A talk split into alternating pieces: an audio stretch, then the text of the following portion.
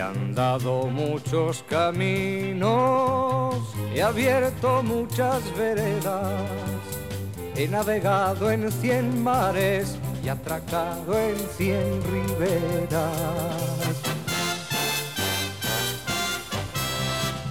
En todas partes he visto caravanas de tristeza, soberbios y melancólicos, borrachos de sombra negra.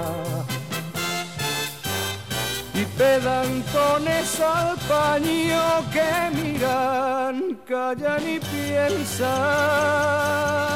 que Sesión académica. eh, Rogelio, no me acuerdo. Creo que septuagésima segunda. Que sextuagésima segunda sesión de académicos. que camina Enrique Tavila, buenas tardes. Buenas tardes, anda que estamos buenos. Buenos días. Ah, buenos días, Llevo aquí ya muchas horas. claro.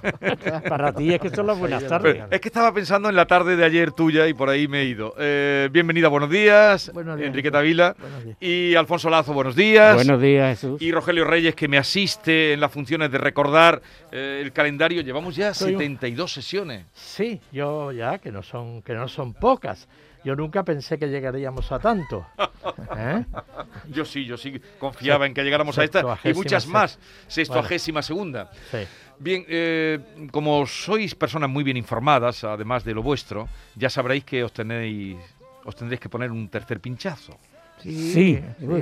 Pero yo he estado contando y, y los meses, dice dentro de nueve meses, después de las navidades del año del año. Seis meses, Enriqueta, seis Nueve, meses, nueve. nada nueve. Nueve meses. Bueno, entonces ya han cambiado. Yo, yo, yo espero Yo- que en el caos, nueve- en nueve el caos meses. se le olvide. no, sí. nueve meses. Eh, he dicho esto porque fuisteis los primeros vacunados Exacto, de exacto. que yo tenga constancia Con de la la, casa de Canal Sur Radio. Sí. Fue transmitida, vuestra vacuna fue prácticamente transmitida aquí en directo. El tiempo de espera eh, llegó y, y os pusiste la Pfizer y ya tenéis eh, Sí. cita Sí. para la segunda o No, No, no, no, ya- yo ya estoy. va- estamos vacunados de la tres, segunda de la todos. segunda. Sí, sí. Sois lo- lo- los más inmunizados de la casa. Exacto. Vale. En teoría sí. Pero esta mañana, cuando a las 6 de la mañana yo empecé, a- ya anoche me enteré de que haría falta una tercera de Pfizer, digo, ¡ay! Mis académicos tienen Pues que así. volver. Ciertamente. Bueno, no cuesta ningún trabajo. Por cierto, ¿tuvisteis algún eh, No. síntoma posterior? O... No, ninguno. Ninguno. Yo ninguno, Bueno, yo ninguno. algo, absoluto, como- ninguno. la, prim- la primera tuve un- un dolor de cabeza tres días que yo se lo achaqué a la vacuna porque no me duele la cabeza normalmente. Pero nada, no, nada.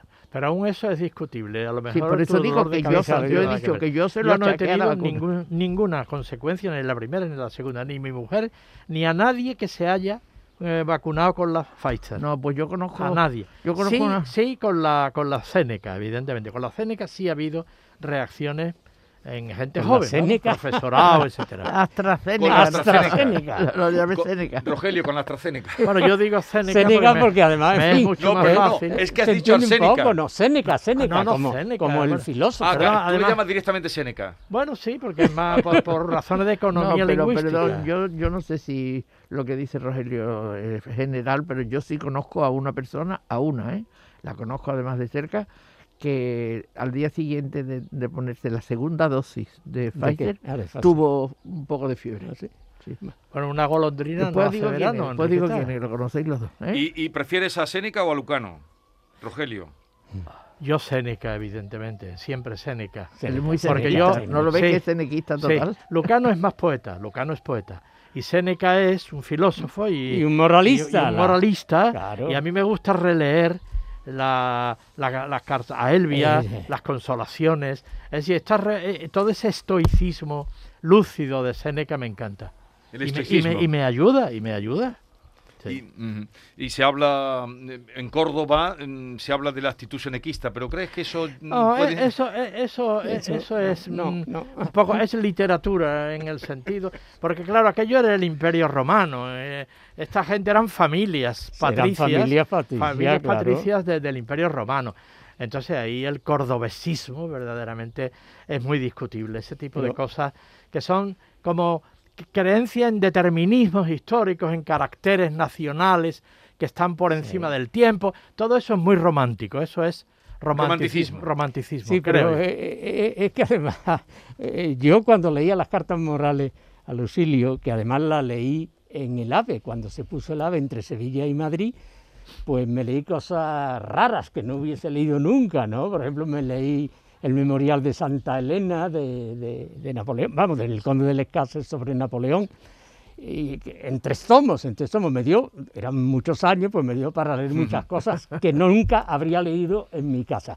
Y una de las que- cosas que leí fue las cartas, las cartas morales. Pero claro, allí se habla de la vida austera, eh, da consejos Séneca, ¿no? Sobre la vida austera, eh, sobre no eh, desperdiciar la riqueza, sino eh, medirla bien, sobre mm, la- estar por encima de la política. Pero claro, es que Seneca estaba metido en política, nada menos que con Nerón, ¿verdad? ¿verdad? Un consejero de Nerón.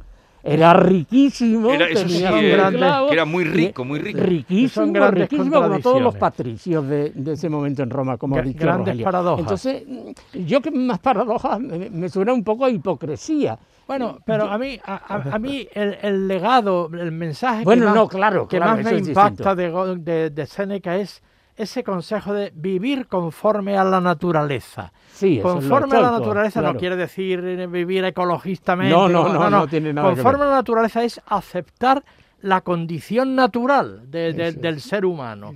Que, que tiene, que, que tiene, en fin, eh, juventud, madurez, enfermedad, muerte, etcétera. Y esa aceptación, que, de, de- que la fidelidad a la propia naturaleza, eso me parece lo más lúcido de todo, porque en definitiva es aceptar la condición humana.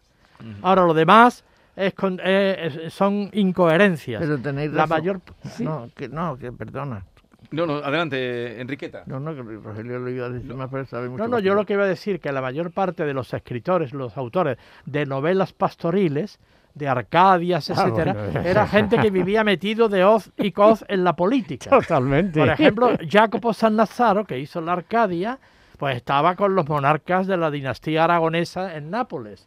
Lope de Vega, que hizo otra Arcadia, pues ya sabemos cómo vivía.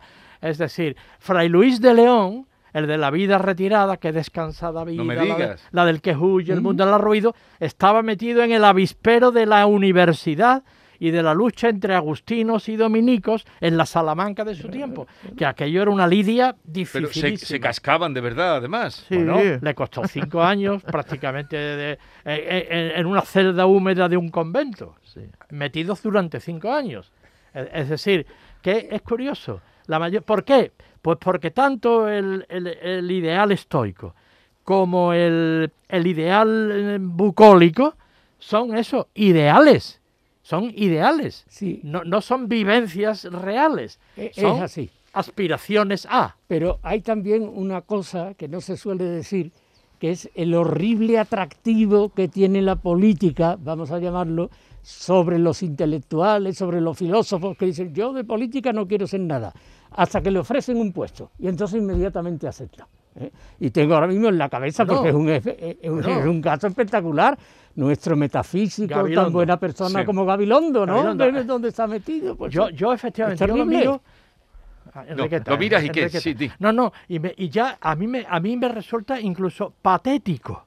Sí. Patético, porque ¿quién le manda a este señor Sí, sí, que se es- desenvuelve es en el mundo metafísico a meterse en el avispero político y a quedar, Bueno, pues es digamos, por el Pues lo atractivo mismo- tremendo que tiene. Lo mismo que los autores que tú acabas de decir, Igual. que se metieron en el avispero político porque porque eso es irresistible en, Bueno, es de- en irresistible, en un es- momento determinado. Pero no, yo lo que quiero decir que la- la- el mensaje que nos ha dejado el cenequismo, digamos, Séneca, que por eso hemos empezado a hablar de todo Sí. esto, es precisamente unos mensajes morales que no siempre, mm, tú lo sabes muy bien, y además lo has dicho muy bien, Alfonso, no siempre los mensajes morales tienen que ser vividos por las personas, porque los mensajes morales que mandan, por ejemplo, eh, la gente de izquierda, no son vividos por ella. Y estamos hablando, estamos hablando, y no estamos, no digo que, que Séneca sea, sino que este, no tiene nada que ver que Séneca fu- fuera consejero de, de Nerón, para que él, en su, como dice el Rogelio, en su ideal, nos reflejara eso. Y el senequismo es un- una, una forma mucho más posterior de estoicismo.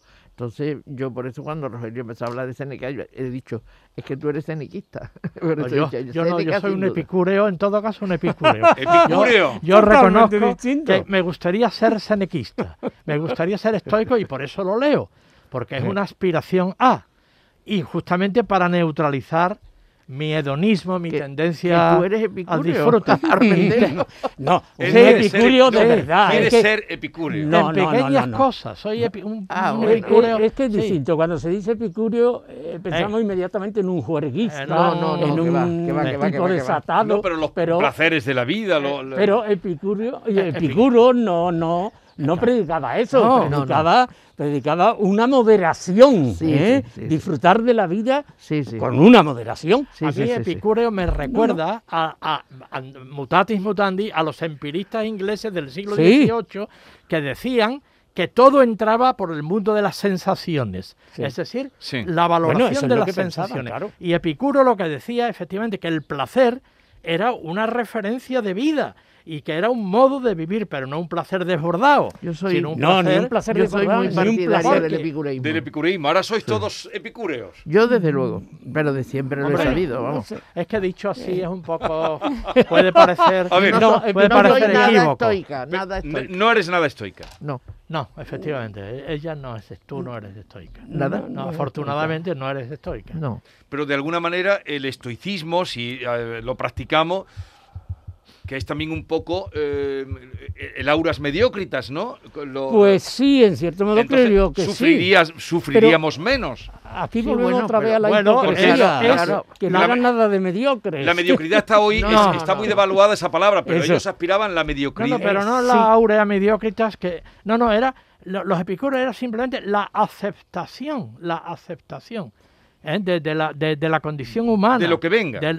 Exactamente, y por lo tanto no hay miedo a la fortuna. Eso lo- la, lo- la fortuna que es el gran, la gran metáfora de los cambios, porque la vida Sí. es cambio. Sí, Y está eh, Heráclito, la fortuna, ¿no? La fortuna. Entonces, frente a la fortuna, los estoicos dicen, tu fortuna a mí no me vas a tocar, a mí no me vas a afectar. Pase lo que pase, yo me voy a mantener en mi, eh, En mi sitio. en mi equilibrio, en mi equilibrio. pero por otra parte, porque no deseo nada con ansiedad, porque no Claro, espero nada. Claro, el otro, un día comentamos aquí el if, el if de Ah, sí, Kipling, el ¿te if de- acuerdas? Sí, sí, sí, y a sí. los dos impostores, Kipling. el éxito, tanto el éxito como el fracaso, a los dos impostores los trato de la misma manera, le doy la espalda. Sí, ¿no? sí, sí, Es decir, sí. ese es el estoicismo. Me parece a mí, vamos. Sí, sí, eso es. Eso, Pero eso es. eh, Enriqueta dice que nada estoica, Pero- mm, No, no, no, yo no soy estoica. pero que Re- sí, Reconozco que no soy de las que digo, me venga lo que me venga, yo aquí estoy para lo que me venga. Sí, por supuesto que tengo que estar, eso está Sí. claro. Pero que yo me rebelo contra las cosas. Entonces, mm, y la- las injusticias, por ejemplo, yo no puedo, un- una injusticia es que no puedo callármela, no puedo. Y cosas de este tipo, bueno, yo no lo sé. Yo mm, pienso además lo de lo de que Epi- Epicuro decía que, que el placer, vamos, que la sensación de bienestar entra por los sentidos, que había además una, estamos hablando, como decía Alfonso, de una persona que no que, que se dice epicureísmo y parece que, que estamos todo el día Exactamente. que se- los placeres, los placeres más grandes del mundo. No, no, era una cosa mm, de, de- de- de- lo mismo que El jardín de Epicuro no era una juerga, ¿eh? No, no, no, no, no, no. filosofaban la Era- gente allí. Hablaban tranquilamente, disfrutaban, El olían las goce- flores, claro. El goce de los sentidos o es equilibrado y contenido o se convierte en algo compulsivo. Y cuando es ya compulsivo, deja de ser placentero. Este es mi punto de vista. Y por lo tanto ya todo no, tiene ya que no es estar medido. Todo tiene que estar medido. Todo tiene un límite. No se puede vivir en una bacanal permanente, en un desorden permanente. Claro que no. Porque entonces deja de ser placentero. Pero eso no es epicureísmo, es bacanal permanente de ninguna no, no, manera. No, no, por eso eso no es. Eso, eso eso ha es- sido una de ninguna- lo que estoy degeneración diciendo del, del es que- concepto. Es que, no incluso en el realidad. disfrute hay que ser comedido, hay que ser equilibrado. Porque cuando el disfrute es desmedido, es una cosa ya compulsiva y deja de ser gozo, deja de ser Sí, disfrute. Claro, porque en- entonces eh, al día siguiente te duele la cabeza. Claro, exactamente. Sí, pero ejemplo, yo, quiero volver a, a una cosa que ha dicho Enriqueta, mm, que la ha dicho muy bien, muy bien, pero que, que no comparto sobre lo que, lo que estamos hablando.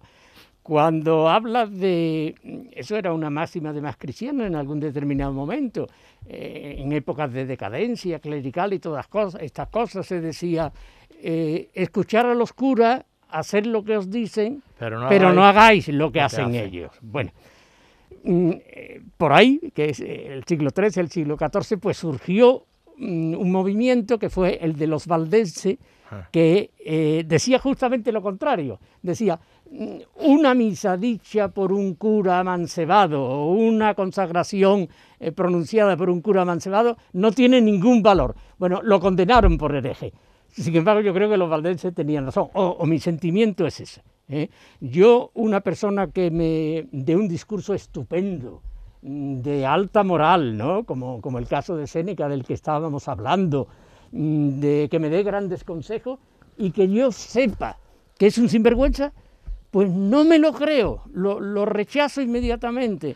Yo creo que, la- que el- los grandes males de nuestro tiempo, los más grandes, es que tenemos una visión colectiva de lo mejor. No, no, lo mejor nunca se va a alcanzar en una sociedad si no se cambia uno por uno los personajes. Ahí entraríamos entonces en otra discusión, me parece, con lo que está sí, diciendo Alfonso. Es decir, que- tú no separas la obra de la persona. Pues sin embargo. Bueno, no. depende, depende. vamos, Yo vamos. separo la obra de la persona cuando se trata de un artista. Vale, por ejemplo, vale, vale. No, no, cuando se no, trata no. de moral. Exacto, Claro, pero claro, Benvenuto. Cellini era un gamberro y era Y- un asesino. y pero Caravaggio su obra ya- es magnífica y Caravaggio, pues para qué hablar. Pero yo no, yo no estoy de acuerdo tampoco en eso. Yo Sí, creo ya que, sé que no estaba ahí. No, no, de yo, acuerdo. yo creo, yo creo que, vamos a ver, que, que mm, se puede tener una, una cierta moral y no tiene que ser la vida, tu vida, mm, unida a esa, a esa moral. Por ejemplo, cuando la gente critica a los comunistas de que son millonarios y- son comunistas, bueno, muy bien, a mí me parece muy bien.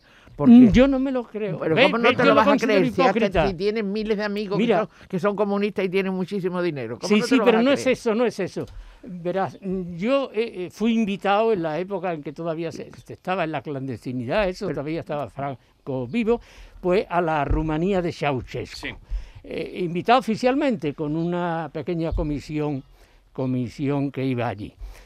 Mm, Yo no he visto, yo no he visto una clase privilegiada con más Claro. privilegios que la del Partido Pero si- Comunista si eso lo sabemos. Porque eh, nosotros fuimos invitados por arriba. Entonces, aparte de, de entrevistarnos con Ceausescu y pedirle dinero, ¿no? que se iba fundamentalmente para eso, bueno, aparte de eso, quien nos trataba y donde con la gente que nosotros tratábamos era la élite comunista. Bueno, ríete de la nobleza aristocrática del siglo XVII, que no ha habido mayores privilegios eso- eso que los Estáis- del comunismo. Estáis defendiendo O el sea, valor. que eso es falso. Para mí el comunismo no vale, entre otras cosas. ni para mí tampoco, ni para mí tampoco. El pero- valor de la coherencia. De la coherencia. Si no Sí. hay coherencia. Pero de la coherencia No. No, no, no- Personal, personal. Sí, sí, Hay que ser coherente hay- uno hay- por uno. Y como yo soy, tengo que meter siempre alguna cuña literaria. Sí, por eh, favor. En la epístola moral a Fabio, A Fabio, del sí. capitán Fernández de Andrada, que es uno de los textos de una moral más, más lúcida y más, mm, en fin, y- profunda de, de nuestro siglo de oro, que era sevillano, por cierto. Pues ahí, hablando de las, los ideales del hombre, del hombre perfecto, iguala con la vida el pensamiento. Iguala con la vida el Iguala pensamiento. con la vida Sí. el pensamiento. Sí. Me interesa ahora hacer una parte porque la gente que te esté escuchando, Alfonso, cuando tú fuiste a esa Rumanía de Ceausescu, Ceausescu, que sería sí. años 70, Eh, Ah. Eso fue el año 74. bueno, así como iban muchos Sí. eh, políticos también a, la, a Sí, Rusia o a Hungría exactamente, exactamente. ¿Percibiste en esa estancia, percibiste lo que estaba pasando el- en el pueblo o no? Por supuesto. ¿O no llegaste a ver, No, no, olfatear uy, sí, nada? Sí, sí, de lejos. Mira, mira, te cuento una anécdota. Eh, nos recibieron cuando llegamos al aeropuerto de Bucarest.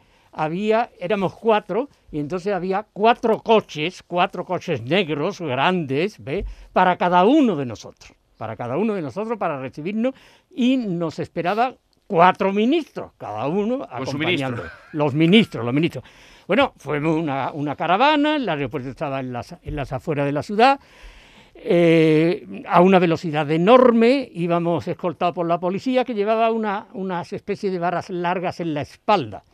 Adelantamos mm, eh, a un ciclista que se cayó en la cuneta. Yo le dije al ministro, oiga, que se ha caído Se ha uno. Dice, caído. olvídese, olvídese, olvídese.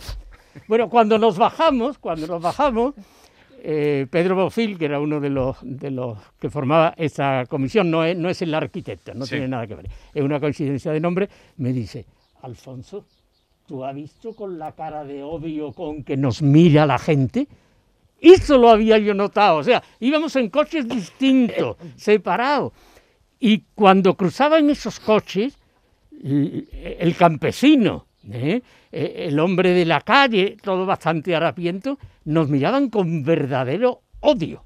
¿eh? O sea, mm, Pedro Bofil era del PSOE, pero era una tendencia muy Pues, izquierdista. muy- Fíjate el tiempo que tuvieron que aguantar el odio. eh, el Exactamente. tiempo que tuvieron que aguantar Cuando el ocurrió odio. la revolución de Bucarest y fusilaron ante las cámaras de televisión a Ceausescu, Ah, vale, a mí vale. me pareció muy bien. Eh, Porque Yo- me pareció un monstruo. Yo, yo mm, la- mi experiencia con el mundo comunista fue mucho peor todavía, porque yo estuve en Moscú cuando la, la desmembración del, del imperio. Ajá. Y aquello era, no, os podéis imaginar lo que era, era una cosa mm, de espanto, como la gente muerta de hambre, la gente tirada mm, por la calle, pero en pleno Moscú, ¿eh? la gente tirada por la calle en las aceras mm, de bo- borrachos. Eh, una cosa tremenda, y, no- y pero después el que nos había invitado, que era un escultor, así que sí, sí podía ser muy amigo del alcalde, nos llevaba el alcalde, muy amigo de las autoridades, y cuando íbamos a comer sacaba un, un, un- un- como un- ¿os acordáis de aquella película que no se olvida nunca para dámosle un poquito de, de, de- de variedad a lo que estamos hablando que se llamaba cómo casarse con un millonario Sí, sí, que en la última recuerdo, de escena es que el que Monroe, ¿no? parecía que no era millonario saca el fajo de billetes bueno pues estos fajos de billetes que yo no lo había visto sacaba este, este escultor Ceretelli, Ceretelli y pagaba con eso. Y el señor que nos hacía de guía que era un comandante de había sido comandante del ejército lo que hizo al cuando se fue, la botella de boca que sobró, vamos, media botella se la metió debajo de la gabardina y se la llevó. Sí, sí. Figuraros lo que aquello era. Ese Bueno, era el escultor del huevo de Colón. exactamente. Ah, el- por, por eso fue- Ese, Colón. ese fue el que os llevó.